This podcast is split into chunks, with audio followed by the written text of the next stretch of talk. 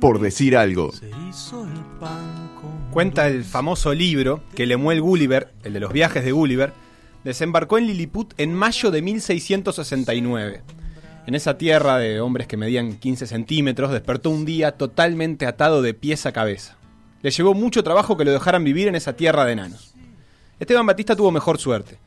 No sabemos si porque no había suficiente cuerda o por la pereza proverbial de los habitantes de la tierra en que desembarcó, este pueblo, al oriente del río Uruguay, dominado por enanos hombrecitos de un metro setenta. Se asombró con su tamaño, pero lo trató un poco mejor. Ensañado con jugar al fútbol, cuando a su amado nacional le dio la espalda, Esteban pasó a ser una joya a disposición. En Olivol detectaron a un tipo fuerte, alto, rápido. Enseguida Welcome vio que además tenía ganas y capacidad rápida de aprendizaje. Eso fue fundamental, porque hubo que enseñarle las reglas, a picar, las bandejas las aprendió con palos en el piso para saber dónde pisar. Y aprendió eso y alguna otra cosa más. Esteban Batista se convirtió en poco tiempo en una realidad local y una promesa internacional que se confirmaría en pocos años. Fue el primer y único uruguayo en jugar en la NBA, en los Atlanta Hawks, y ese brillo parece haber opacado que además fue campeón en Italia, en Turquía, en Grecia. Constituido lentamente como referente histórico de la selección, el presente pone al alcance el Mundial por primera vez en mucho tiempo y lo encuentra Esteban Batista como el líder de este nuevo proceso, que renueva casi todo menos a él. Brotaron las pequeñas nuevas figuras, Granger, Fitipaldo, Parodi, crecieron los enanos, pero que nunca nos falte Esteban Batista, el Sabonis del Sur. Dale la mano a Esteban, bienvenido, muchas gracias por venir a PDA Radio. Y bueno, eh, muchas gracias por invitarme y, y nada, contento con la eh, presentación poética que, que acabamos de escuchar. Vos sabés que cuando, cuando fue la AmeriCup, hace poquito tiempo acá en el Palacio, se escuchó por los pasillos eh, a Jason Granger bromear con Jeff. Creo que vos estabas presente, no sé si lo habrás escuchado también. eh, sobre un par de pases que había hecho. Sí, creo que el habías primer tenido un partido con varios República pases de pique y le decía, ¿qué querés? Si tenemos a Sabonis. Tenemos ahí". a Saboni, le decía Jason a, a Jeff. ¿Alguna vez te, te, te hizo algún chiste al respecto? ¿Te dice así, Jason? No, la verdad que me, me entero ahora. eh, Lo no, estamos vendiendo, Lo están vendiendo, sí. Lo estamos Eh, descubriendo. Sí, sé que ahora me pongo viejo y me, me da por inventar boludeces. Pero, así que, pero tener referencias de, de, de Saboni, sí, por supuesto. sí, pero no. o sea, a ver, es como. Nada, sé que ver, fue un gran jugador que, que hacía todo bien. este Pero nada, ahora es lo que te digo. Sé que. No me acuerdo que en China era cuando se me había dado la manía de pasarle entre los caños los pases. y siempre, bueno, jodía también con el argentino Filioy que jugamos en Venecia. Y el otro día me dice, che, seguí tirando pases de caño, seguí boludeando con eso. ¿Y, y, y tenés, tenés éxito con esos, con esos pases entre las piernas? ¿O en China? ¿Era como parte alguna, del alguna, espectáculo? alguna metida, no, o sea, es lo que te digo, yo qué sé, o sea, a veces la, la veo el pase y la tiro, pero lo hago más para cagarme la risa que para otra cosa, a veces me caliento porque cuando me erran en una bandeja de esa, como decir, hice todo bien y la erra.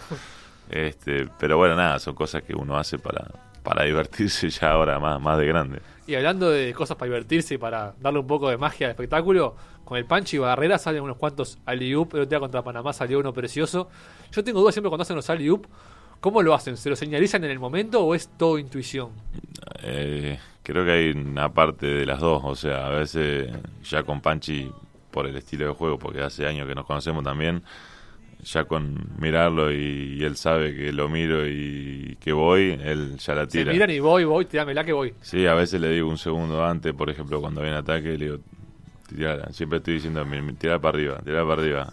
Y él, obviamente, que está alerta siempre, ya es, es cruzarse los ojos y saber que la va a tirar. Y bueno, yo sé que tengo que ir ahí. ¿Quién es más importante en el alley ¿El que pone el pase o el que llega a definir? Y, La verdad. Y creo que es una cuestión de timing muy importante, de que, bueno, a veces el pase tiene que ser milimétrico, porque tiene que ser, yo creo que es más jodido lo, lo del pase, porque tiene que él eh, hacer la, la ecuación del momento que yo salto, dónde ponerla, pues no puede tirar muy arriba, muy abajo, ni, ni Sí, antes, sí. ni después. Igual el que queda justo. pegado si sale mal sos vos, porque el- si él te tira una piedra, el Claro. que queda Bueno, rebotando partido- contra el aro sos El vos. partido contra Paraguay le pegué un grito, me la tiró y medio que, bueno, los paraguayos que eran bastante rústicos, no sé qué, ahí medio que me empujaron y salió un poco que cagada y obviamente era, Él dice era que mía. este De hecho, Batista no, la- no la agarra. La tiró medio de costado en eh, esa, esa contra Paraguay. Como, como que vos decís, ¿cómo lo vio? Y ta, Sí, es, es porque, ya se están pero le conversando. grité, le dije dale y él fue como Claro, decirle, es como- "Sa- salí corriendo. Sí, sí, no, no, no, fue, lo tiene automático el pase, obviamente. Y, y te, llama la atención más allá de toda la experiencia que, que tenés y que me imagino que ya estás recontra acostumbrado a ver tus jugadas en televisión, que el, el video y, y, digamos esa jugada fue elegida como, como la mejor de, de- de la fecha de eliminatorias ese día. ¿Te llaman la atención esas cosas? ¿Les prestás atención o no? Sí, a ver, obviamente que a uno le gusta, que bueno, obviamente después si la ve y la elige número uno, pero vos sabés que yo no la veo linda, o sea, para mí son poco ortodoxas, por decirlo de alguna manera. Esa jugada me acuerdo que cuando me la tira, vi que estaba muy lejos, y digo, no llego ni en pedo. Parecía que no llegabas, es verdad. Sí, pero yo también parecía que no, no llegaba, para mí también. Este, y pila de veces me ha pasado que cuando no llego, tipo la pelota rebota, sale. Y digo, la puta, vas a hacer todo en un segundo, ¿no? Digo, va, va a rebotar como queda pegado. Pero no, entró y, y bueno, quedó, Sí, quedó con- linda. Con lo justo. Yo, yo en el momento pensé que, que ibas a tener que, que caer con la pelota agarrada. Es decir, que, que no ibas No, a aparte poder ni siquiera la, la agarré con una mano, o sea, fue más, o sea, no era a veces más fácil, obviamente, más fácil con las dos que con una. Este, y por eso tenía miedo de que, de que rebotara, porque obviamente tenés menos control con una mano que con dos. Claro, y ese partido contra, contra Panamá, ¿con, ¿con qué te quedas? Porque fue un arranque... Con el segundo tiempo me quedo. El Claro, primero fue, fue, como complicado veía- el arranque. Y perder ese partido era, era una cuestión brava para las eliminatorias. Sí, obviamente que no. A ver, todo puede pasar porque en el deporte pasan, pasan esas cosas. Eh, obviamente no era nuestra idea perderlo. Eh, empezamos, creo que bastante dormido. Pa- Panamá hizo su juego, era un juego muy. Son jugadores muy, muy bichos, por eso de alguna manera saben jugar, son mañosos, eh, hacen su juego. eh, bueno, pegan, agarran, son jugadores que, que no, no se dejan llevar de, de peso pero creo que nosotros cuando tuvimos, tuvimos la, serenidad, por decirlo de alguna manera, de esperar nuestro momento y bueno, en el segundo tiempo creo que fue donde empezamos a hacer nuestro juego y pisamos un poco el acelerador. Ellos también, creo que por, por un estilo de juego que tienen y por, eh, por los jugadores que tienen, tampoco pueden aguantar 40 minutos Claro, son a tipos un de 40 ritmo- años. Sí, son tipo de 40 años, este, que, que tampoco son, son físicos Lloreda, está más gordo que, o sea, está un poquito gordito y es muy difícil aguantar 40 minutos a un mismo nivel. Entonces, bueno, creo que ellos también bajaron un poco esa intensidad y nosotros, bueno, empezamos a sentirnos más cómodos. Con respecto al AmeriCup, vos tenías un aliado nuevo en estos partidos ahí abajo del aro, que era Matías Calfani, que está todo lo contrario a, gordito y pesado, está, está volando. ¿Cuánto te aportó eso?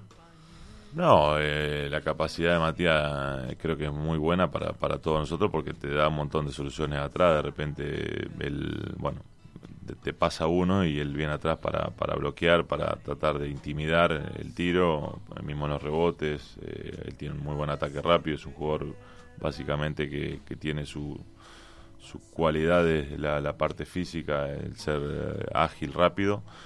Y a nosotros nos viene muy bien porque es un 4 que, que bueno que puede que puede meterla. No es, no es que tenga un tiro eh, o sea que Sí, sea no es un tirador, tirador, pero, bueno, pero- la- pero la sí puede la puede meter. y te aporta muchas cosas en la pintura también porque él viene de afuera hacia adentro y pisa la pintura o sea no es que está solo peleando contra contra el mundo ahí. Y también te genera tranquilidad que en el puesto de base, pese a no tener a, a Granger y a Fittipaldo, como que cumplimos bastante bien con Barrera, con Parodi, con Vidal. Y yo creo que el puesto de base que más o menos más se disimula por el hecho de que hay muchos jugadores que, bueno, que de repente, eh, bueno, o sea, Es más cantidad. hay más cantidad y hay más variedad. De repente a algunos le gustan uno más que otro, pero está bastante bien cubierto. Para mí, ya te digo, o sea, me encantaría tenerlo a todos juntos, tener a Panchi, Granger y, y Fiti. Bueno, Fiti no es base, Fiti es dos. Este, el día que estemos todos juntos, obviamente el que se va a potenciar va a ser el equipo y va a ser mucho más lindo y más eh, seremos más fuertes como, como equipo. Y ya están mirando, por ejemplo, al otro grupo, están orejeando a México, No, eso.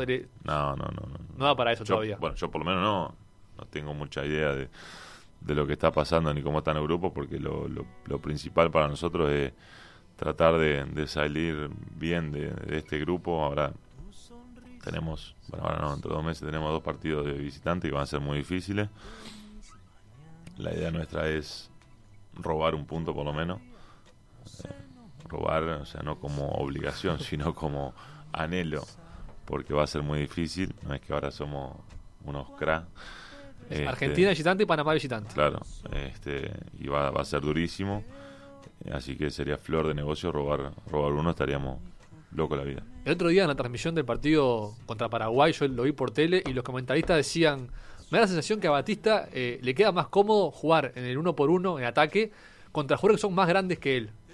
Que como que lo- los chicos a veces lo incomodan un poco más. ¿Te pasa eso? Porque me quedé pensando, no sé si será así. Sí, eh, básicamente lo que, bueno, si vos te pones a pensar, eh, jugamos mejor contra los equipos más buenos, o sea, los equipos mejores que contra los equipos peores. O sea, en el sentido de que a mí me resulta mucho más difícil jugar contra Un pivote un tipo de 1.95. 95 que te está agarrando, pegando todo el tiempo, a jugar contra un tipo que mide como vos, que bueno, que, que un jugador de básquet. O sea, lo del otro día era un partido Una de, de, de TA o Claro, un se, metro se ensucia el juego ¿no? y O eso. sea, y- pero es que no podés, o sea, no, no, no, no es que nosotros seamos unos fenómenos, no virtuosos, porque seguramente capaz que vos le preguntás a Estados Unidos y no somos unos indios, pero, eh, o sea, nos sentimos mejores contra rivales, de- se, se hace más fácil jugar al básquetbol Claro.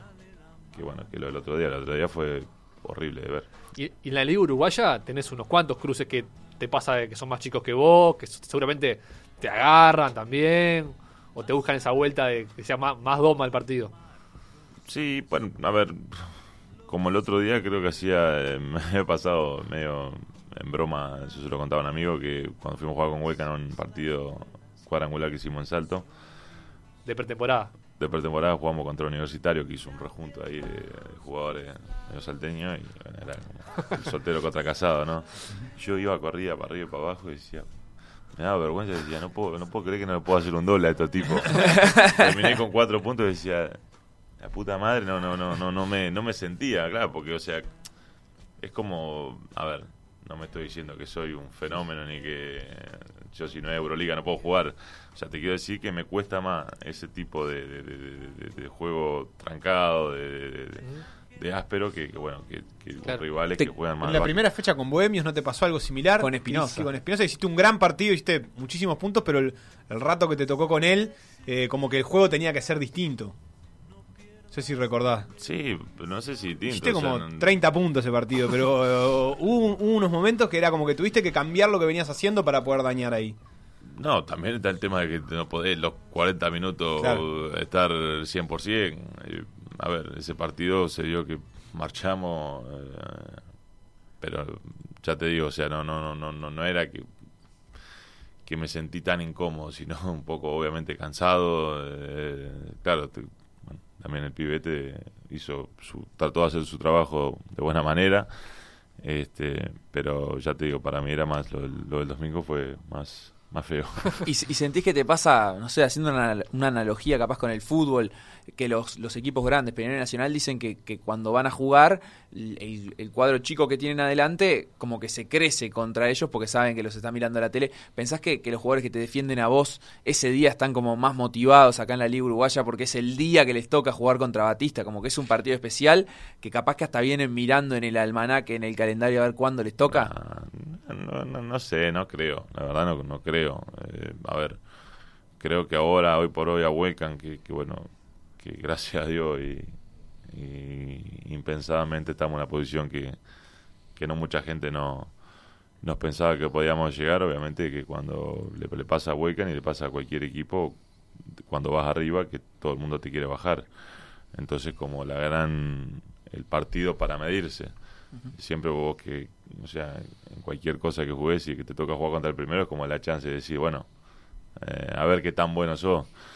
Y bueno, yo creo que ahora lo que no, no está pasando con Huecan es eso, que, ahora ya nos quieren ganar. Antes era como, bueno, eh, no sabemos, o sea, les vamos a ganar seguro porque es un equipo que recién se armó por, muchas cosas y ahora como que ya te miran con respeto y obviamente que les da más, o sea, también lo motiva a los rivales para, para ganarte. Decís impensadamente por, por una sensación, digamos, por propia de, de que cuando se armó este equipo de Welcome, capaz que este todavía no o sea, el objetivo no era tan alto de primera o por cómo lo ven los demás. No, yo creo que, a ver, la ilusión de cada, de cada, de, de la gente de Huecan, obviamente estar lo más arriba posible. Eh, cuando digo la gente vuelca me incluyo, obviamente yo soy hincha. Este, cuando viene acá es para tratar de llegar lo más arriba posible, pero, o sea, lamentablemente no es una algo que se cumpla con las intenciones, los deseos de cada uno, sino después que hay que jugar, hay que demostrar y es un, un deporte de equipo. Y bueno, y hay equipos que tenían ya un venían armados de varios años que venían definiendo la liga y vos también tenés que jugar contra eso. O sea no es que bueno llega Batista y por arte de magia sos un equipo eh, que va a definir el campeonato no. O sea, tenés es- que laburar demostrar jugar eh, sufrir y bueno ya veremos después a ver hasta hasta dónde nos da Tampoco es que vino el presidente y te dijo, che, Esteban, vos venís porque queremos ser campeones este año. No, no, no, o sea, no hay una presión, o sea, sí hay una ilusión grande, porque bueno, eh, la gente se, se ilusiona y, y ahora con el momento de Huecan eh, hay como más derecho a ilusionarse y está bueno, pero es lo que te digo, o sea, hay otros equipos que, que también eh, han invertido, han apostado, vienen trabajando de hace años y eso no también hay que tenerlo en cuenta, o sea, no es que, bueno, llega Batista y por arte de magia eh, lo que han hecho los otros equipos no cuenta o, o va a ser así porque porque estoy yo, no, es un partido de tenis, sino es un deporte de equipo, ya veremos a ver hasta cuándo nos da, ojalá sigamos así y podamos estar definiendo. Con esta casi primera rueda que ya se lleva jugada, has enfrentado a muchos compañeros, ex compañeros de selección, que hace tiempo que no enfrentabas, o capaz que nunca habías enfrentado. Contra García Morales, o contra Osimani, o contra el Picaguiar, o contra Tabuada, contra el Nano Martínez. Jugadores que son veteranos, pero que siguen siendo figuras de sus equipos. ¿Eso te, te sorprende de alguna manera que ellos sigan siendo figuras de sus equipos, que no haya habido demasiada renovación en las fichas nacionales? Sí, o sea, a ver, me, digo, me, me alegra por ello que, que sigan estando a un buen nivel. Mazarino, no lo dije, que es el más veterano. Claro, y a veces uno dice, pa, que ¿por qué no viene uno, un pendejo y lo, y lo retira, no? O sea, porque básicamente sería lo normal. la ley de, la vida es esa, o sea, cuando o sea, uno sigue siendo importante hasta que viene otro y te reemplaza. En el deporte profesional es así, en todos lados. Este, acá como que esa renovación cuesta y pasan los años y siguen estando lo- lo- los mismos. O sea, y siguen estando los mismos y, siendo importantes. García Morales fue el último mejor jugador de la liga, campeón, bicampeón. Eh, bueno, no sé, creo las últimas ligas ha sido el MVP en todas. Entonces, eh, y eso es mérito de él, no es, eh, o sea, no es que se lo regalan. El tipo va, cumple y es un jugador que, me encanta, que, es muy inteligente, que, bueno, que, que juega bárbaro, pero todavía no, no sale ninguno de 20, 22 años que le haga sombra. Por, por ejemplo, como pasa en Argentina, que el mejor jugador es Deck, que tiene no sé cuántos años tiene. Eh, 25 menos, Sí, capaz. menos. no, creo que tiene 23, 22, 22, no sé. 23, sí. Y la gente habla de Deck, de la promesa. de y, o sea, y acá como que nos cuesta tener un jugador así joven que, que bueno, que esté que sea la sensación de, de- de la liga, ¿no? Que uh, este la va a romper. Claro. Lo que sí es un poco diferente, creo, y por suerte, es la selección. ¿no? Que ahí vuelvo al, al arranque. Que sí, que los jugadores que aparecen, Fitipaldo, Calfani, ahora Parodi, sí como que hay una camada joven, ¿no? Joven tiene 28 años, ¿eh? Sí, tenemos con, con Granger, como recién lo estamos viendo, parece Sí. que fuera Juan, pero tiene 28. Capaz que No, nos parecen pero promesas y no tiene- son tan Pero promesas. Fitipaldo. Fiti tiene no, le, 26. no le podemos 29 decir tiene porque vamos a quemar los años de las cosas del, del cuestionario después. Ah, sí, en serio, si nos ponemos a hablar de compañeros que amamos. Eh, sí, Fiti- Fitipaldo es, es un poco más joven que Granger y Parodi todavía un poco verdad, más joven. capaz que como que, se, como que se me fue la bala, parece como que son Por ejemplo, siempre jóvenes. decís Ducase, sí, te digo que sí. Claro. O sea, ¿Y, y cómo, digamos, me imagino que tu rol eh, a nivel de juego, ¿no? Porque pues seguís teniendo como la misma importancia y hasta más para Uruguay, eh, pero a nivel de, de colectivo, de grupo, debe ser distinto, rodeado de jugadores como, como Ducase, por ejemplo, o algunos que no son tan jóvenes, pero que recién vienen ingresando a la selección. tenés Parodi, un- ponele. un rol ahí de como de referente, de, de conversar con ellos, o para vos es lo mismo de siempre? No, yo, a ver, esto es muy fácil. El que te quiera escuchar, yo estoy más que abierto a, a hacerle comentarios, a, a tratar de ayudarlo. Obviamente que el, el camino recorrido que ya tengo, hay cosas que yo ya las viví, las sé, y un jugador de 18 años no las sabe porque todavía no las vivió y las va a vivir. Entonces a veces está bueno poder adelantarle algo, darle algún consejo o, explicarle algo que, que, que, bueno que ellos puedan tomarlo para, para, para favorecer su juego. Hay algunos que no es que yo me siento y hago el papel de psicólogo, porque bueno, cada uno, eh, por un tema de posición o de personalidad o lo que sea, es como que tiene más allegada o, o menos, pero eh, ya te digo, a veces consejos, obviamente que, que siempre que se pueda y se, y se, y se- bueno, y lo tomen bien, siempre se les va a dar. ¿Y más relativos al juego o, o también a, a la experiencia? al- bueno, ¿qué significa estar en la selección o, o- o cómo No. manejar ciertos nervios? No, no, no, no. A ver, eh, yo creo que esas cosas, por más que te las cuenten o te las digan o te las cosas, uno las tiene que vivir y sentir. Eh, más que nada, lo único que uno puede aconsejar es la- algún algún consejo de cómo jugar, de cómo defender, de qué hacer, de cómo girar, o yo qué sé, o decirle, tirátela, sentite con confianza. De repente los jugadores más viejos diciendo una palabra, para ellos puede ser un- una motivación, un apoyo de decir, bueno, eh, Claro, si me lo dice te- Batista, me la tiro porque, yo qué sé, porque mis compañeros confían. Entonces, bueno, ese momento que ellos dudan entre tirar o no, capaz que sí.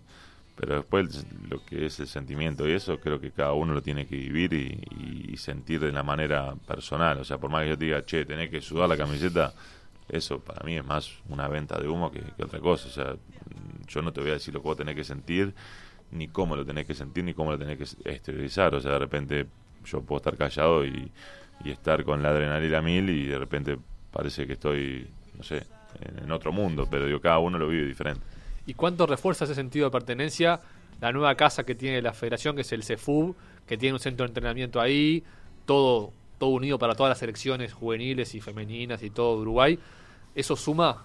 Eh, sí, obviamente que es muy lindo, ya te digo, esta fue la primera vez que, que, bueno, que como que uno abandona el club para, para ir a entrenar con la selección y bueno, y ve, se encuentra con, con compañeros que, que vuelven, que, que, que, bueno, que no es lo que te toca jugar en contra. Y, bueno, está bueno volverse a juntar todo, estar laburando en, en la cancha esa que está muy linda, la verdad. Y bueno, y que tenés las comodidades básicas para, para entrenar una selección. Eh, ya te digo, eh, estar, volver a compartir juntos unos días y bueno, y prepararse para, para jugar un, partido internacional en tu casa es como muy, muy lindo, ¿no? De afuera se ve como que empezó una nueva era por muchas cosas. Eh, vos de adentro también viviste como que, no sé, viste que de afuera se veía como que había una, un- había siempre como un halo de problema por la selección, o, a- a- en general no bien por los jugadores, pero siempre había con las condiciones, o siempre las cosas que llegaban y salían eran, no sé, de las camisetas, o de los lugares de entrenamiento, o de quién venía y quién no. ¿Vos lo, lo- ustedes lo vivieron así de esa manera, o adentro se vivía más tranquilo? ¿También interpretan esto como una- un nuevo proceso que además de cambiar esto del centro de entrenamiento ha cambiado otras cosas?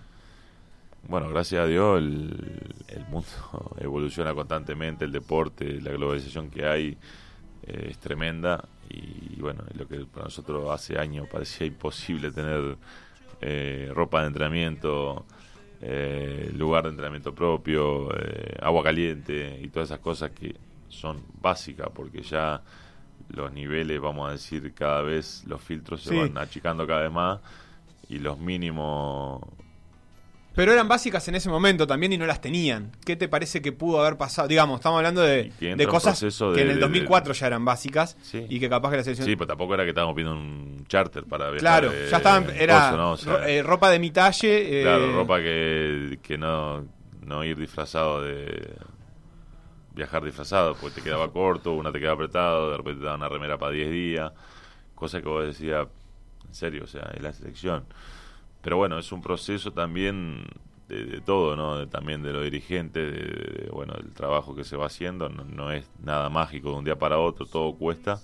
Y bueno, ahora, hoy por hoy creo que estamos en un muy buen camino donde tenemos esas cosas y donde, bueno, no te, te, te reconforta ir a entrenar a un lugar donde vos te sentís bien, o sea, vas a entrenar con ganas, no es que decís, "Ah, me tengo que ir ahí, sudar y después me tengo que ir para mi casa a bañar y porque no hay agua o no tengo ropa y de repente vos mirás y uno que tiene un short violeta, otro que tiene un short amarillo, eh, camiseta de yo qué sé, de su club y vos o sea, como que pierde una seriedad y ahora como que eso ya no pasa y bueno, vos decís, las cosas eh, se hacen prolijas, se tratan de ser prolijas. Obviamente hay muchas cosas para, para mejorar, pero bueno, la- lo básico está. Esteban, vamos a hacer un pequeño cortecito y ya seguimos con, hablando contigo. Vamos a pedirte para este entremedio una canción para que suene y que la elijas vos es la idea, ¿eh? Que seas el DJ de PDA Radio por, por un rato. Una canción. Algo que te guste, que te pinte escuchar en una- un mediodía montevideano. Y poné algo del cuarteto, no, yo qué sé. El cuarteto de Nos, busca Ariel, una ¿De canción. lo más nuevo o, o de otros tiempos, digamos? ¿De la década anterior a los 90, de los 90 o de, No, de lo de- reciente? Del 2000, ahí hubo un par de de. Y te date un tema. O esto raro. Hoy estoy raro, temas. Perfecto. Del disco, raro, ¿verdad? Sí, por supuesto. Gran tema, bien. ¿Sos rockero? Así te. No, pero el cuarteto no me, me gusta mucho, la verdad que, eh, bueno, como a esa evolución que ha tenido ahora el último disco, de repente no, no, no, no me, No lo curtís tanto. no, no tanto, pero los otros hubieron un par ahí, metieron una seguidilla que estuvo, bueno, por lo menos para mí fue muy bueno. Espectacular. Vamos a darle un poco de música y ya seguimos con Esteban Batista. Que hacer. Bueno, seguimos conversando con, con Esteban Batista. Hace un rato a, a mí me quedó colgado una frase que vos tirabas comentando de la experiencia de que, bueno, que ya tenés un largo camino recorrido y ese camino te ha llevado por, por diversas partes del mundo. Por supuesto que siempre se va a recordar entre 2005 y 2007 cuando, cuando estuviste en Atlanta Hawks, pero inmediatamente después pasaste a Maccabi Tel Aviv, después estuviste en Triumph University, en Libertad, en Fuenlabrada, Caja Laboral, Anadolu Efes, Pinar Carcillaca, Panathinaikos, después fuiste a China, en Emporio Armani Milano y también en, en Venecia. En varios de esos, de esos clubes fuiste campeón. Sí, y una vuelta, yo leí por ahí, no sé si fue tan así, pero la noticia decía que fuiste a Rusia y al final te fuiste porque hacía mucho frío. Sí, básicamente sí. ¿Llegaste a firmar? Sí, tuve 12 días creo y no, no, no aguanté. ¿Qué ciudad era? Moscú. Pa, pero tanto, tanto, así, insoportablemente frío. Y había menos 40 grados cuando llegué, o sea, imagínate, era todo blanco. Inhumano. En 12 días nunca vi el sol, solo cuando despegué en el avión que pasamos las nubes. Este, y fue más que nada creo por el momento en que me tocó, eh, bueno, que tenía ta- tampoco era tan nene, pero digo, irme a arrancar solo, no era como ahora que tenías WhatsApp, tenías eh, bueno, los medios de comunicación que hay ahora, antes era, ya te digo, tenía 60 canales, un canal solo era en inglés, que era el de la NBA, que ya me tenía podrido, porque está todos los 24 horas mirando básquet, en inglés obviamente, pero después no tenía manera de, de- de cómo estar conectado o sobrellevarlo de alguna Sí, manera. aparte del frío estabas como, como aislado Sí, no, socialmente en el ahí club por no, el no idioma. hablaba, no hablaba mucha gente, hablaba inglés. Por ejemplo, no tenía la posibilidad de movilizarme por mi propio medio. Tenía un chofer que tenía que llamar para que me vengan a buscar. Y o sea, el chofer tampoco hablaba inglés, tenía que andar escribiendo en un papelito que era me tenía que venir a buscar. Y Dijiste, acá no. Acá no, no, no banco ni, ni loco. De repente hoy, si me hubiese tocado hoy, hubiese bancado. Pero, Por- perdón, eh, no, no. O sea, que si, que si te hubiese tocado hoy hubiese bancado. Pero, pero por ejemplo, cuando estuviste en, en Maccabi, eh, jugaste, llegaste a jugar una final de Euroliga incluso. Sí. Una final en, en la que no le hiciste nada mal, 14 puntos en, en ese partido. Lamentablemente eh, tu equipo perdió, pero esa experiencia me imagino que también debe ser de, las- de las más importantes de tu carrera deportivamente, ¿puede ser? y fue para mí fue hermoso o sea eh, llegar a, a jugar una final de, de la Euroliga estar definiendo el torneo Eh, bueno después jugué muchos años también en la Euroliga y no tuve la suerte de, de- de entrar a la Final Four. O sea en Europa llegar a Final Four es como un logro tremendo. O sea vos de repente vas a jugar a los equipos a los equipos europeos y viste arriba juegan eh, Sí, sí, los 1999 campeón de Coso eh, 2001 Final Four en tal lado. Es un logro en sí mismo. claro o sea ya llegando a la Final Four es como un, objetivo Claro. más que más que logrado bueno te digo salir campeón obviamente ya es increíble pero ya te digo para mí fue fue muy lindo porque bueno fue la primera experiencia que tuve en Europa y llegar a, a jugar una, una, una final de Euroliga fue fenomenal Y, y escuchando el repaso de todos lo- de los cuadros que hace Facu y eso, ¿cómo ves tu, tu carrera hacia atrás? ¿Te parece que cumpliste con las expectativas que tenías? ¿Te parece que desarrollaste todo tu potencial? ¿Cómo, cómo la ves? Y si esa pregunta me la haces cuando tenía 15 años y recién arranqué en Huelca, te digo que, que me estaba haciendo un chiste. Claro. Eh, Lo firmaba. sí, te lo firmo ahora, cuando tenía 15, cuando tenía 12, cuando tenía 5. Eh, ya te digo, no, eh, eh, era impensado para mí. Yo ya cuando arranqué jugar en la primera vuelta era como jugar en los Lakers. Después todo lo que vino, eh, bueno, lo de la NBA, que, que es el primero, que, todo eso, eh, yo creo que para, para mí es una satisfacción increíble porque no, ya te digo, no, no hubo otro tampoco que, Sí, sí, que sí. lo pudiera conseguir acá. Entonces, eh, para mí es algo que me, que me da una satisfacción y un orgullo tremendo. Te fuiste de la NBA teniendo chances de quedarte. Leía por ahí que no querías ser un, un jugador de relleno en, en ese plantel de, de Boston Bueno, y que preferiste eh, salir, eso decía ahí. Sí, sí, o sea, básicamente lo que pasaba era que iba a quedar en el plantel de los 15 de Boston. Y bueno, ese año Boston se armaba para ser campeón, que, que después obviamente fue campeón. Pero yo ya estaba, tenía 24 años, quería jugar, quería sentirme útil, quería sentirme importante o quería disfrutar del básquet. Eh, muchos amigos me decían, no, pero ¿por qué te vas? Eh, te vas a ir a la NBA, estás loco.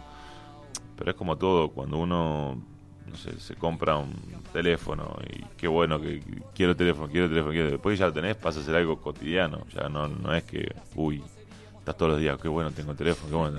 O sea, entonces lo de la NBA obviamente para mí fue algo parecido en el sentido de que no lo estaba disfrutando porque no estaba jugando. Estaba en la NBA, tenía todo, disfrutaba de lo que era el show, todo el mundo ese, pero yo quería disfrutar otras cosas que no tenía en ese momento.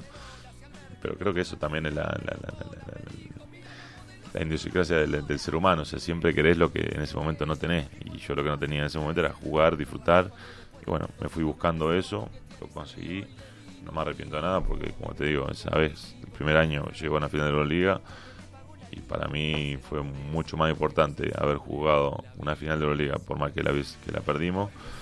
Eh, pero bueno, fue más meritorio en lo personal haber contribuido en el equipo que, que- que haber estado en un equipo que salía campeón de la NBA y de repente mi papel era revolver las toallas. Claro, y seguís siendo el único hasta el día de hoy uruguayo que estuvo en la NBA y mirás alrededor o, o incluso, no sé, las estructuras de Uruguay, ¿pensás que Uruguay puede llegar a potenciar a algún otro jugador o algún otro uruguayo puede llegar en el corto plazo a meterse en la NBA? La verdad que no, si te soy sincero, no, no tengo mucha, mucha idea. Eh, por lo que hay en la vuelta, parece un panorama complicado porque no es que tengamos 10 jugadores en la Euroliga que la estén rompiendo que diga, seguro va a ir. Pero esas cosas, la verdad que no, no las decido yo. De repente tengo que preguntar a algún scouting o, o analista de, de- de la NBA que seguramente sepa más. Yo, la verdad que no. Claro. No te sé decir. Y, y después en cuanto a, a profesionalismo, obviamente que en la NBA está todo el mundo armado para el equipo de básquetbol, pero en cuanto a exigencia y a, y a nivel de entrenamiento y, y profesionalismo en, en ese enfoque, eh, es, es más fuerte lo que hay en la NBA que lo que hay en Europa? ¿O dónde te encontraste como más exigido, incluso en el buen sentido, ¿no? Eh, motivado también a... ¿Deportivamente o, Sí, o sí, lo que es deportivamente. En Europa. En Europa porque, bueno, eh, se va al límite.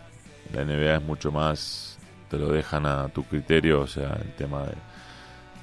Cada uno sabe lo que tiene que hacer, cada uno sabe cómo tiene que entrenar, cada uno sabe que llega la hora del partido y tiene que rendir. En Europa ese libertinaje no es tan así. Y bueno, y, y de hecho los jugadores de NBA cuando van a jugar a Europa lo sufren más por, por la cantidad de horas que se entrena, por la cantidad de, de, de- de- de, bueno de, tiempo que le dedican a la pretemporada, de lo, de lo que corren. O sea, en Europa te llevan a correr en una montaña y en la NBA corres en la cancha. No existe ir a correr en una montaña y entrenar tres veces por día. En la NBA se pueden tomar una, una cerveza artesanal, por ejemplo. Entre partido y partido. Sin, sin que los vean, sí. Se toman. La- las- las estrellas de la NBA No, pueden hacer lo que no, quieran. No, no, yo nunca vi cerveza, no, pero sí meterse una buena pizza con mozzarella antes Claro, del partido, tranquilamente, una salita de pollo y después saltar como, como con un resorte. Qué monstruo. Yo lo veía y ya me daba retorcijones de, de- de verlo, ¿no? Psicológicamente me arruinaba, porque si, si pruebo media pizza, me, Claro. puedo correr. Media pizza igual, no una porción, dijo. No, no, media sí. pizza, ya no, que la bueno, media pedacito, claro, media, o sea, me, me toca dormir siesta. El tipo era como que tomaban Red Bull, o sea, Claro. Bueno, en este cuestionario, Esteban, de cinco preguntas sobre cualquier cosa, si lo salvás, te llevas dos cervezas artesanales de regalo, dale. marca cabezas. ¿Es un cuestionario nivel medio o nivel accesible? Eh, o nivel difícil. Nivel medio. Hay de Nivel todo, hay de todo. Hay de todo. Hay gente que ha, la ha roto. Un señor Eri, por ejemplo, que vino hace un par de semanas, respondió todo bien y se llevó la cerveza. Y otros se han ido con las manos vacías. Sí, sí, sí, se han ido con las manos vacías, pero no necesitas responder todo bien para, para ganarte las cervezas. Arrancamos, Así que Nachito. Me la, me la llevo igual. Y capaz que sí, Con, arreglamos. con 20 puntitos, que es lo, el promedio de 20 puntos y 15 rebotes. 20 puntos y 15 rebotes. Pregunta número uno. Tenés que mencionar clubes de cualquier deporte del Uruguay, o, Del de, Uruguay. o de Argentina, o de cualquier país, Eh, de cualquier país, no. hispanohablante, Hispanohablante. cuyo nombre sea en inglés. Welcome. Al igual que Welcome, que no vale porque es donde jugás. Te damos un punto por cada uno que metas. Bienvenido y hay más. Eh, me mataste. ¿Cuánto tengo que decir? Y Los lo, lo que los se te digas te suman puntitos.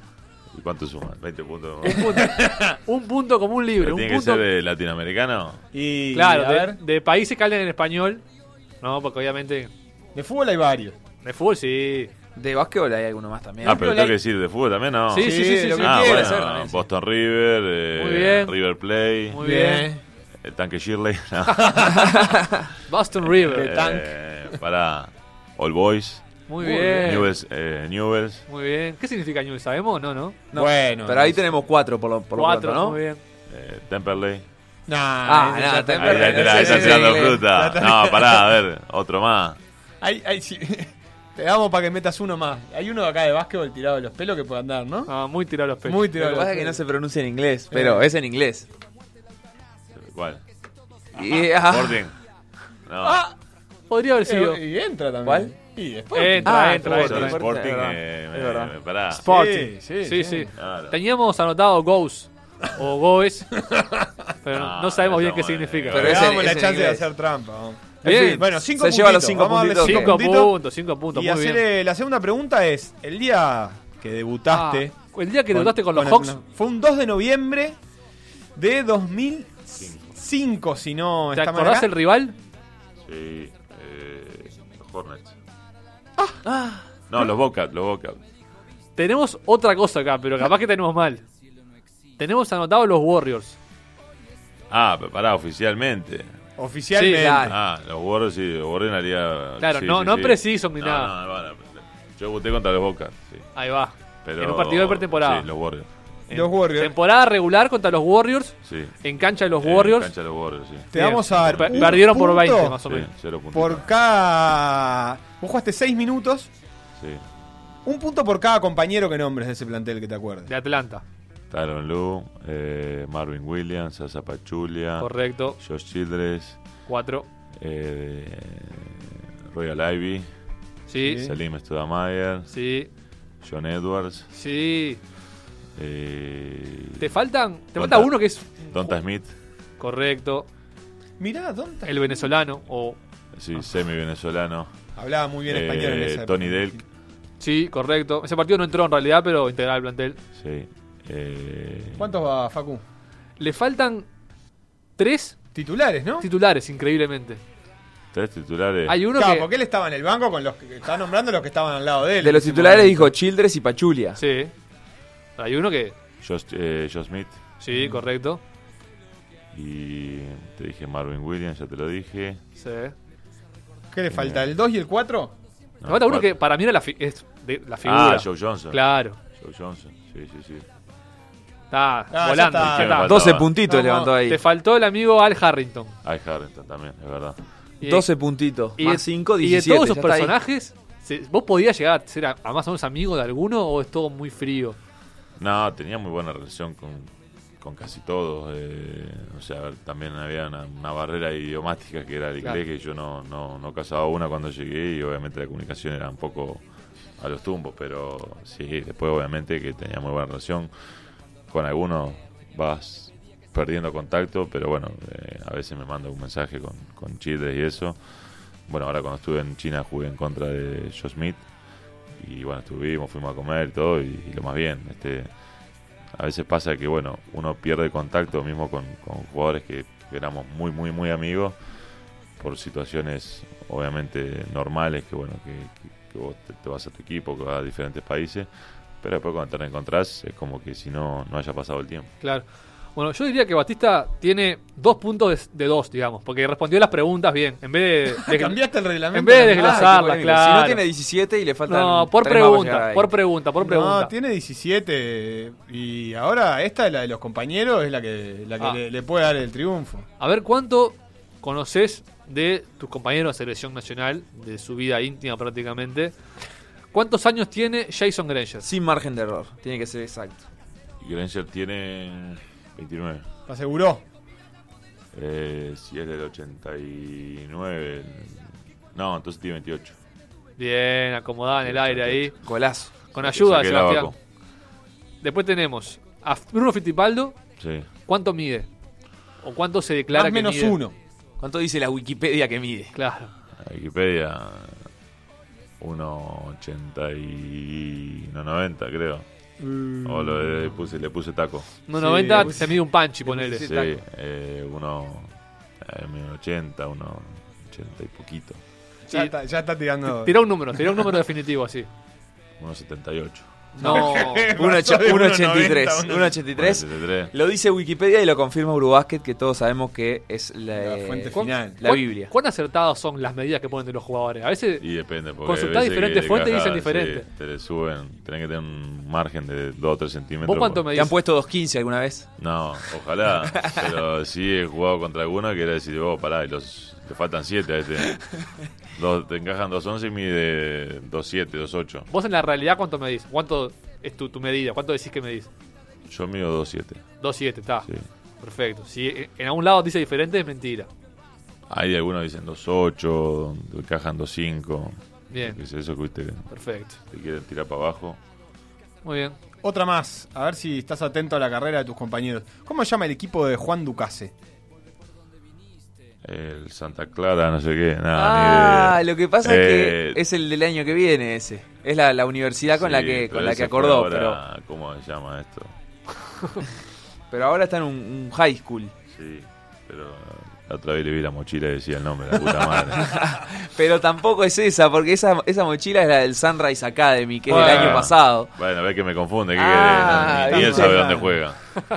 Está difícil. Decile dónde juega, Paco. Juega no en el Lee Academy. Claro, li- Dificilísimo. Está loco. Y la última, ¿de qué ciudad es oriundo Sebastián Pelado Vázquez? La Vázquez de Frevento. Muy bien, Muy bien. Listo, correctísimo. y llegó a los 20 puntos. Llegué Sí, raspando ahí, me sí. salvé del descenso. No, Sí, no, no. Muy bien, muy bien. Muy bien, muy bien. No como Signorelli, pero cuando lo veas, No mentira. sabe que le preguntaste al señor Lili también. Le preguntamos mucho de college universitario porque parece que Ah, está seguro. enfermo con eso. Sí, ¿Los atomiza? sí. sí. ¿Te, te hace ver un partido del college? No. No, Lo mato. no, no, no llevo. Aparte te pronuncia y te dice Kevin Johnson como si fuera, viste... Calvin Johnson. Te tira jugadas con términos en en- inglés también, sí. ¿Eh? Te Roster. tira jugadas, te dice, tenemos eso, te dice, tenemos un roster amplio ahora, les dice a usted, no. No, no. Hacen el corte, el corte UCLA y la jugada. Claro, no, no. La bola. ¿Y a vos qué te gusta ver? ¿Te gusta ver NBA, Euroliga o qué ligas? Yo prefiero Liga. Preferís ver Euroliga. Para ver por la tele. La ¿no? Liga es mucho más, me parece más atractivo. Bien. Me parece, pero yo qué sé, como que para gusto los colores, hay gente que le gusta más la NBA. Para mí la NBA de repente en, e- en este momento es muy aburrida porque no, no se juegan por nada. Claro. ¿Y seguís siendo hincha de Atlanta o te, te generó simpatía a futuro eso? ¿Hoy en día hinchás por Atlanta o no? Fanático. No me convence. No me no convence. me pierdo un partido. Ah, está en la mala, pero bueno. Sí, pero dijo- estamos ahí. lo estamos dijo ahí. levantándose la camiseta y mostrando el tatuaje de Atlanta que, Tengo el que lleva en el acá. pecho. Capaz que por haber Atlanta estado. Hawks con J lo tienes. Claro. JOC. que Estoy apoyando más que nunca este momento. Esta racha adversa que En las malas mucho más. ¿Cómo- ¿Te quedaste cómo- siendo van? hincha de, de algún cuadro de los que jugaste o, o alguno te simpatiza más que diga, miro dentro a ver cómo le va o algo? Sí, bueno, no, sí. sí, Ponele sí, los, sí. con- en Grecia que los hinchas son fanáticos, ¿te, te contagiaron eso o algo? Eh, sí, a ver, eh, me, me- me- me- les tengo, les guardo mucho cariño. Hay algunos que cuando te debían algún mango te decían, ojalá que pierdas estos botones. no, pero básicamente, la verdad, eh, me he hecho más hincha o más simpatizante de los equipos chicos, por decirlo de alguna manera, Fuenlabrada, Casillaca, que lo, de los otros. O sea, porque bueno, es como que uno, al estar en esos equipos de repente más, que son más humildes, como que te tratan mejor, o sea, valoran mucho más, yo qué sé, eh, las victorias, y en ese equipo grande era como un, tenías que ganar sí o sí, o sea, era como tu laburo ganar. Perdía era un funeral, ganaba y era como, ah, bueno, hiciste tu laburo. Entonces como más eh, frío en ese sentido esa, esa relación. Eh, ya te digo, la verdad que NBA no tengo ni idea cómo Atlanta. No, te informo que es el último, segundo creo. peor equipo de la NBA. Sí, ¿qué solo solo con Desde- una desde victoria que más fui yo, que Chicago. No levantaron. No más. Chicago tres victorias, Atlanta cuatro. No, y a mí me gustaría preguntarte también otra, otra cosa que es un poco curiosa es que los equipos que ha recorrido Granger ahora últimamente estuvo en, en Anadolu Efes y ahora en Vascoña, que cuando vos jugaste era caja laboral. Sí. Este, han conversado acerca de, de- de- de los equipos, digo, qué sé yo, él va a un lugar que vos ya conocés, ¿se, se conversa algo eso? ¿O es como algo muy normal y no...? no... Por ejemplo, en Turquía sí no- nos reíamos, decíamos, che, ¿te acordás de fulano? ¿Te acordás de Mengano? O sea, de, de la gente que trabajaba, decía, sí, sí, me preguntaban, obviamente, lo normal, sí, me, me contaban de vos, no sé qué. Yo alguna cosa le he dicho de cuando fue ahí a, a Vascoña, este, pero no. cómo es la ciudad, digo, un Sí, consejito, algo. De que no le iban a pagar en fecha, esas cosas. Lo habitual. Eh, este, lo normal. Eh, no, sí, a ver, él también ya hace muchos años que está en España y ya conocía bien el club y eso. Él está en un club bueno, una ciudad muy tranquila. Me imagino que se estará muriendo de, de aburrimiento ahí, pues no hay nada para hacer, pero eh, sí, alguna cosa que otra, obviamente, con- conversás y, y comentás, Esteban, muchísimas gracias por, por este rato. por favor. Suerte en la Liga Uruguaya y sobre todo con la selección, que ojalá estemos en el Mundial. ¿Eso es es posible? ¿Es probable? Eh, las ganas y la ilusión está, eso siempre es algo que no sé si es que somos masoquistas o qué, pero siempre arrancamos con muchas ganas, con mucha fuerza.